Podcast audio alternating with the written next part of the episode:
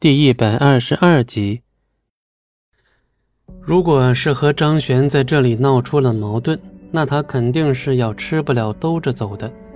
除非是有一个战斗力很强的人能在这里镇住场子，不然的话是肯定动不了张璇的。一想到这里，他才会专门的找张大山手下最厉害的打手。这个小黑专门练过跆拳道。还学过一些古代时候的各种格斗术，这些格斗术都能杀人于无形之间。平日里面让小黑去做掉一些不听话的人，他都能处理得非常干净。因此，不管是张云峰还是张大山，都非常的信任他。今天小黑过来也是意气风发。你们一会儿全听我指挥，只要我喊了上，你们就给我一起上。刚才少爷已经说了，今天只要能把这家伙打一顿就行。至于他的生死，根本不用计较。听懂了吗？听懂了，黑哥。众人赶紧点头，随后他们朝着这边冲了过来。而张璇此时已经发现背后一群鬼鬼祟祟的人，捏了捏秦岚的小手之后，秦岚也感觉到一丝不同寻常，随后赶紧问张璇：“是他们过来报复了吗？”这些家伙还真是阴魂不散。我之前和学校保卫处的人还挺熟的，要不咱们现在就去保卫处里面吧？不用了，他们几个人我还是可以收拾的。我的战斗力比你想象中厉害不少呢。张璇对秦岚说了一声，两人漫不经心地朝旁边望去，随后目光锁定在了远处正缓缓走来的十几个人身上。我怕你遇到危险，还是不要和他们硬碰硬了吧。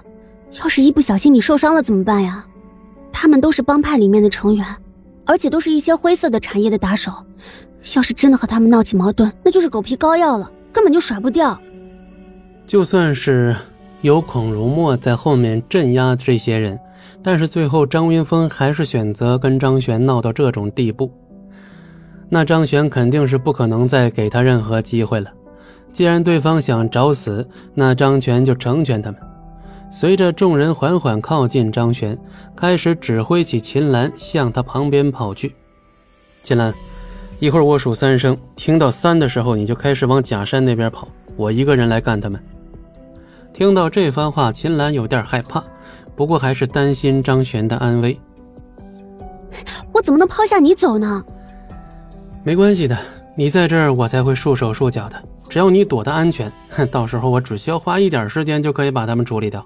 你刚才不是看到我身手了吗？来，准备啊！三二一，跑！随着张璇的话音落下，秦岚立刻朝着假山那边跑了过去。这时候啊，小黑几人来到了张璇面前。小黑斜眼看着张璇，眼神中尽是倨傲。在小黑执行任务的几次过程中，还从来没有遇到过能够跟他进行战斗的人。简单来讲。能够当他对手的人已经很少了，更何况张璇这种看起来就像文弱书生一样的角色。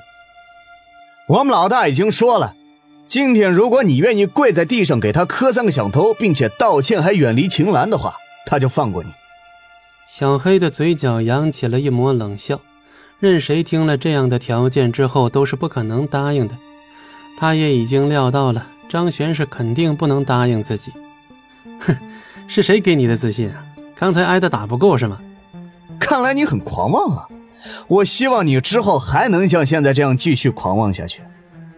小黑缓缓地走近张璇，张璇明显感觉到小黑跟其他的喽啰不一样，不是一个层次的。他现在虽然非常平淡地站在这里，但是张璇能够感觉得到对方的动作似乎是无懈可击，不管从什么方面进攻。他似乎都可以迅速的防御住。无奈之下，张璇也开始迅速回忆起自己体验世界里所获得的各种战斗知识。本集播讲完毕，感谢您的收听，我们精彩继续。